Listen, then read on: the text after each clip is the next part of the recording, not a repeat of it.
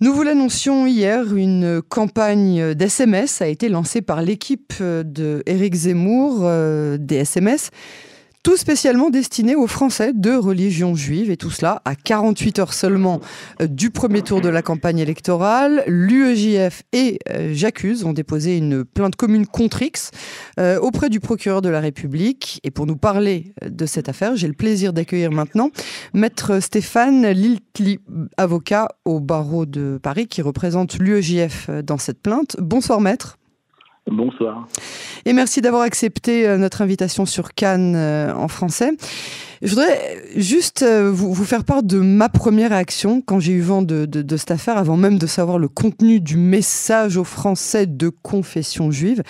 C'est que je trouve que pour un candidat qui a prôné la laïcité pendant tellement longtemps, j'ai trouvé que c'était vraiment un peu exagéré, qui décide finalement de s'adresser aux Juifs, et en plus 48 heures avant euh, le premier tour. Vous en pensez quoi?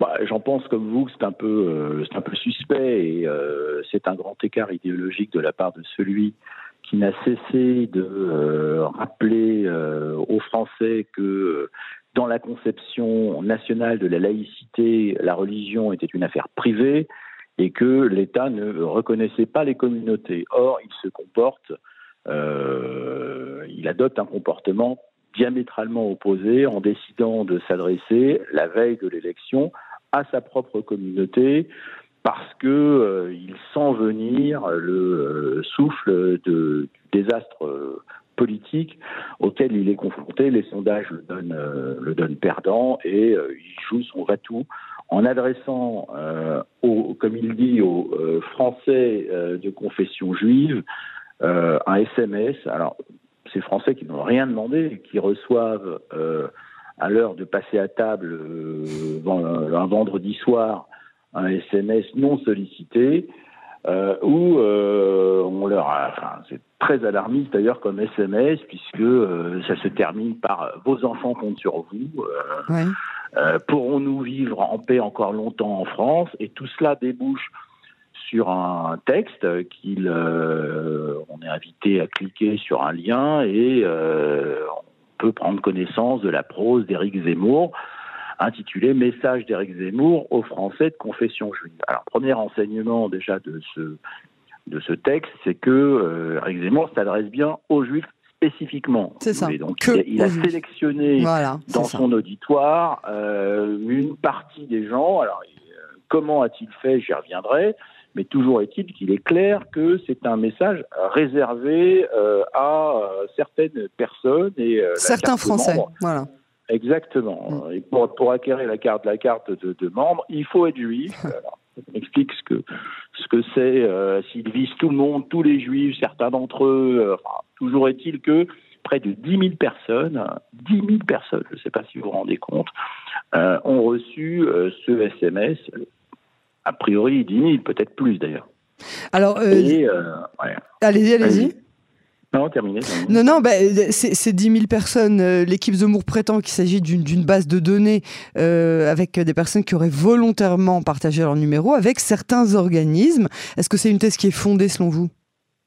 Bah, écoutez, déjà, elle est objectivement fausse parce que il prétend que le fichier qui aurait été, qu'il se serait procuré euh, concernerait des personnes euh, ayant déclaré leur intérêt sur les questions d'antisémitisme. Or, euh, son message, c'est bien un message d'Éric Zemmour aux Français de confession juive, pas aux Français s'intéressant aux questions d'antisémitisme. Voilà.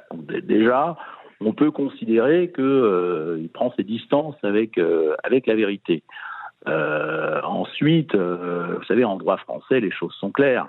Euh, pour pouvoir utiliser un fichier mentionnant les opinions politiques, même les intérêts philosophiques comme l'antisémitisme ou la religion, eh bien, il faut s'assurer que euh, ces personnes ont donné leur accord. Leur consentement pour, continuer de recevoir euh, ce genre de, de, de texte. surtout, pour figurer, c'est la finalité déterminée dont on informe les gens au moment de la constitution de, du fichier qui compte. Ça veut dire si on vous si on, si on obtient votre accord pour figurer sur une liste d'universitaires s'intéressant à euh, questions d'antisémitisme, on ne peut pas utiliser ce même fichier pour, euh, pour la paléontologie. Oui, ça. et pour, pour, l'utiliser à une autre fin. Donc sur le plan légal, je lui souhaite bien du plaisir parce que les textes sont relativement larges. Il faut savoir qu'en France, on a euh, développé euh, une culture historique très hostile au fichage ethnique notamment, pour des raisons que je ne vais pas développer ici, et que les, conditions qui permettent d'utiliser euh, ce type d'informations dans des fichiers sont très restrictives, très restrictives, et je ne veux pas penser croire une seconde qu'une société dont c'est le métier, parce qu'il prétend s'être adressé à, un négociant en données personnelles, euh, je ne veux pas penser une seconde qu'une personne dont c'est le métier confierait à euh, son mouvement politique un fichier ainsi renseigné pour aller pour aller euh, faire de la retape électorale une veille d'élection. C'est pas possible. Euh, c'est totalement improbable et il ne pourra pas, il ne pourra en aucun cas justifier de l'accord des personnes qui ont été rendues destinataires de ce mail. Pourquoi vous avez porté plainte contre X et pas contre lui ou contre son équipe électorale? Parce que, ce, parce que l'envoi de 10 000 SMS nécessite forcément euh, des complicités. Euh, il y a eu euh, des prestataires, il y a eu des membres de l'équipe d'Éric Zemmour, et il y a eu Éric Zemmour, parce que euh, il faut lire le texte qui accompagne ce SMS. Il l'a pas rédigé à l'insu de son plein gré. Ce texte est parfaitement comporte l'ADN d'Éric Zemmour. Il est très personnel. D'ailleurs, il s'agit du message d'un juif à d'autres juifs.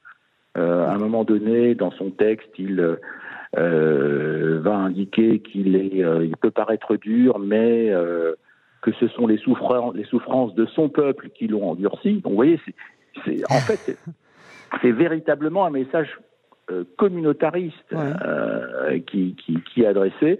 Il est, il, est rédigé à la première personne, donc le, enfin, pour moi, le, le premier responsable de cette situation, c'est Zemmour.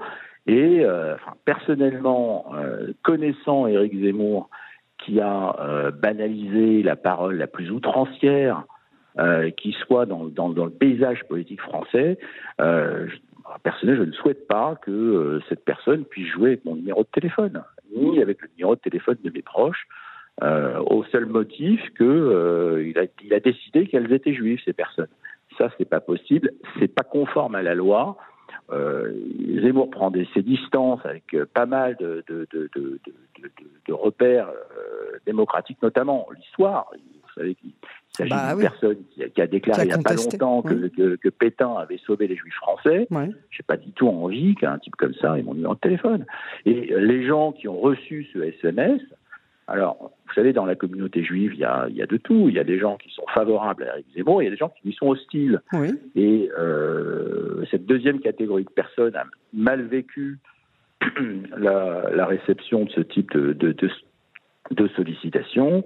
Et euh, beaucoup ont craint qu'il n'ait pas seulement euh, les numéros de téléphone, mais aussi les adresses. Les, fichiers, les adresses, oui, c'est ça, c'est ça. Euh, oui, mais j'ai envie de dire que si à partir d'un certain moment, si une, une, vaste population, comme, comme on reçoit des SMS en Israël de manière absolument mais insupportable en période électorale, et comme vous le savez sûrement, on a eu deux ans de période électorale, donc je vous dis pas le nombre d'SMS qu'on a reçus, mais sans aucune distinction entre les juifs, les musulmans, les chrétiens, on a tous reçu les mêmes SMS de, tous les politiciens euh, en Israël qui nous invitaient. Le n'est pas interdit par la, voilà, c'est ça. dans aucun des pays démocratiques. Mais là, il y a une réelle sélection qui est à la limite de l'antisémitisme, c'est-à-dire qu'effectivement, il n'y a que les juifs qui ont reçu cet SMS. Exactement. Et, ça accrédite également euh, un poncif antisémite qui est celui du vote juif. Éric Zemmour, récemment, euh, s'était ému de la position du président du CRIF qui avait appelé euh, les Juifs de France à ne pas voter pour Eric Zemmour. Euh, et il avait dit euh, le président du CRIF est antisémite. Il considère, lui, qu'il existe un vote juif, alors qu'il n'y a pas de vote juif. Et puis quelques semaines plus tard, Zemmour fait, fait le contraire de ce qu'il dit. Vous voyez, c'est, quand même une caractéristique des démagogues. Il était aux abois et il considérait que c'était un moyen pour lui de euh, sauver son élection. Euh, il a pris ses risques, il va devoir assumer là, parce que sur le plan pénal, il est exposé. Alors, il est exposé. Euh, quel est le but euh, de votre plainte? Qu'est-ce que vous souhaitez obtenir? Qu'est-ce que vous requérez? Et plus encore, quel est le message que vous voulez faire passer? Alors, le but de, de, la plainte que nous avons déposée, c'est d'abord d'alerter et de dissuader. Si vous voulez, moi, je ne veux pas vivre dans un, dans, dans dans, dans, dans, un système où à chaque élection, euh, on s'expose à recevoir ce type de sollicitation en fonction de la couleur de sa peau, de sa religion ou, euh, ou d'autres critères ou de son origine ethnique. Donc le, le premier objectif, et je crois que celui-là il est durablement rempli, c'est de rappeler où est la ligne jaune euh, qu'on ne peut pas franchir. Et euh, c'est la première fois euh, dans l'histoire de la Ve République qu'un candidat qui plus est important à l'élection présidentielle se permet de jouer avec euh, une telle limite. Ça, c'est que ça, n'était pas arrivé depuis, euh, enfin je vous dis, la dernière fois qu'on a qu'on a constitué un fichier juif euh, de 10 000 personnes, c'était au moment de la rafle du Veldiv. euh, je compare pas Zemmour à Zemmour à, à l'administration criminelle de Vichy. Ce que je dis, c'est que un interdit majeur a été, euh, euh, méconnu par euh, lui-même et son équipe de, campagne. Donc le premier objectif, c'est la dissuasion, c'est le rappel à la loi. L'autre objectif, c'est qu'il soit aussi puni, parce que j'estime, comme d'ailleurs Eric Zemmour, qu'en ces matières, en matière de délinquance, c'est la tolérance zéro qui doit s'appliquer. Donc, tolérance zéro, il devra être condamné. Les peines prévues par la loi sont lourdes, importantes à la mesure du euh, trouble euh, d'une exceptionnelle gravité qu'il a causé à l'ordre public français. Voilà, donc euh, c'est prévention et également euh, sanction de son comportement. Et pour le reste, je souhaite quand même affirmer ici que il n'y a, y a, pas, il a pas de, il a aucune dimension politique dans notre dans notre plainte. Ça aurait été Macron ou un autre qui aurait commis, euh, qui aurait pris les mêmes libertés avec euh, avec la loi, nous aurons réagi de la même façon. Oui, parce, que, euh, parce que c'est pas négociable. Il, y a, des, on peut on peut on peut discuter de tout, mais il y a des, il y a des limites qui ne sont pas négociables. Et celle et celle-là en est une. Maître Stéphane Liltim, merci beaucoup pour cet entretien et à très bientôt sur Canon Français. À très bientôt.